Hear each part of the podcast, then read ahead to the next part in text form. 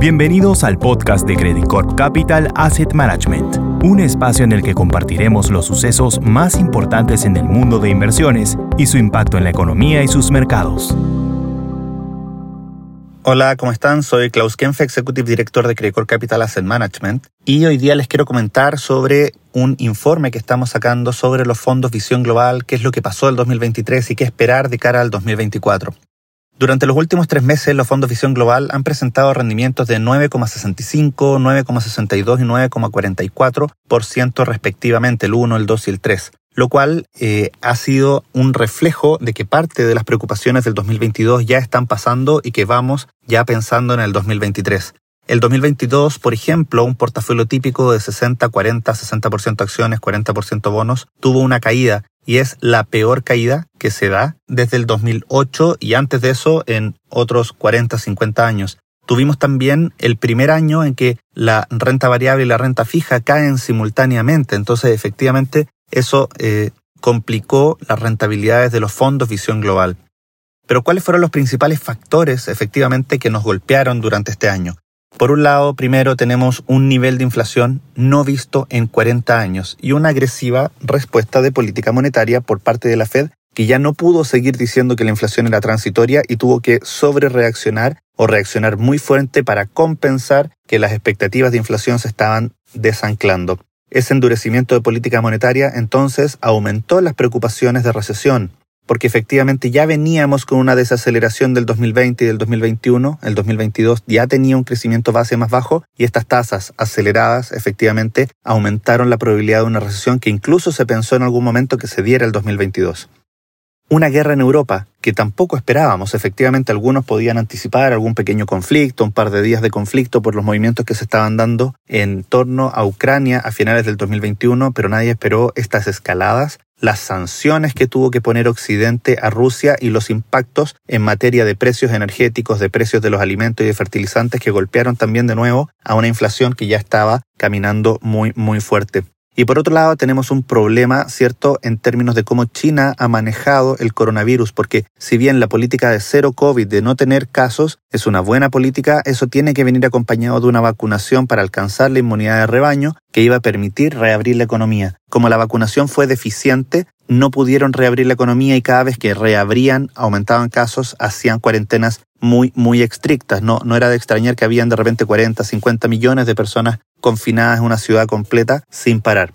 Entonces, eso complicó todo lo que pasó durante el 2022. Pero para el 2023 esperamos otras cosas. Nosotros creemos que el 2023 se muestra como un año en el que deberíamos ver retornos significativamente mejores que el 2022. Sin embargo, algunos de los principales factores de riesgo permanecen presentes. En ese sentido, mantenemos un posicionamiento aún cauto, en donde estamos priorizando la inversión en renta fija, dado los altos niveles de tasas que están entregando de ingresos corrientes de devengo, que entrega, ¿cierto?, la renta fija con tasas similares al 6% en dólares, y también la caja, que se está acercando rápidamente a rentabilidades del 5% en dólares cuáles son los factores a tener en cuenta durante este año 2023 y que efectivamente casi todos de ellos creemos que están evolucionando positivamente. Por un lado, la inflación en Estados Unidos. Venimos viendo una desaceleración de la inflación que creemos que va a converger hasta un 3% este año, pero efectivamente sigue existiendo la preocupación sobre la velocidad que crecen los sueldos y si eso puede mantener la inflación alta por más tiempo.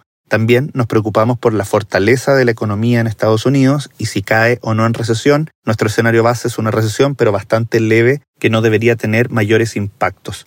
También, por otro lado, estamos viendo, ¿cierto?, qué pasa con la velocidad y el éxito de la reapertura en China. Si bien ya no tenemos política de cero COVID, eso ya está eh, completamente eliminado, tenemos que ver cómo el consumidor chino toma esta nueva política y si no tienen que volver a cerrar. Nosotros estamos convencidos de que no van a volver a cerrar, que el primer trimestre va a ser todavía algo difícil, pero del segundo trimestre hacia adelante China va a tener una recuperación como no la ha tenido en bastantes años. Y por otro lado, la posibilidad de que Europa evite la recesión. Hasta ahora, el escenario base, ¿cierto?, era una recesión en Europa. Nuestro último mensual ya lo cambiamos a un pequeño crecimiento, pero dado el invierno mucho más benigno, mucho menos frío, efectivamente estamos viendo una probabilidad de recesión más baja en Europa y por lo mismo una mejor expectativa de rentabilidad para los activos europeos y un dólar que debería debilitarse en el margen.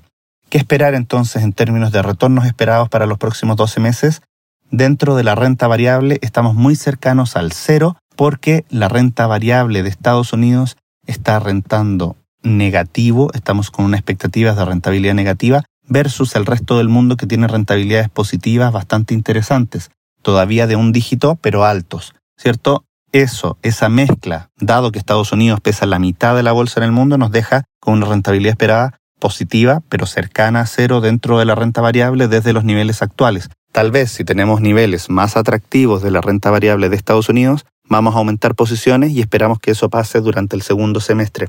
La renta fija, por su lado, está probablemente en uno de los mejores momentos que hemos tenido en mucho tiempo, con niveles de tasa alta, con una inflación que ya se está conteniendo y con una recesión que normalmente no los golpea de manera tan importante. La única parte de la renta fija que sí es más golpeada por la recesión en Estados Unidos son los bonos de grado especulativo y por eso es nuestra principal subponderación o disminución de posicionamiento, ¿cierto? Dentro del portafolio, mientras que la reactivación, la reaceleración de China, que es una de las tesis más importantes que tenemos para este año, efectivamente potencia tanto los bonos como la renta variable emergente. Así que el posicionamiento más cargado emergente, menos cargado a riesgo en Estados Unidos y más cargado a activos seguros dentro de Estados Unidos, nos ofrece una potencialidad de riesgo retorno para el 2023 muy buena con una recuperación que tal vez no es total de la caída que se dio durante el 2022,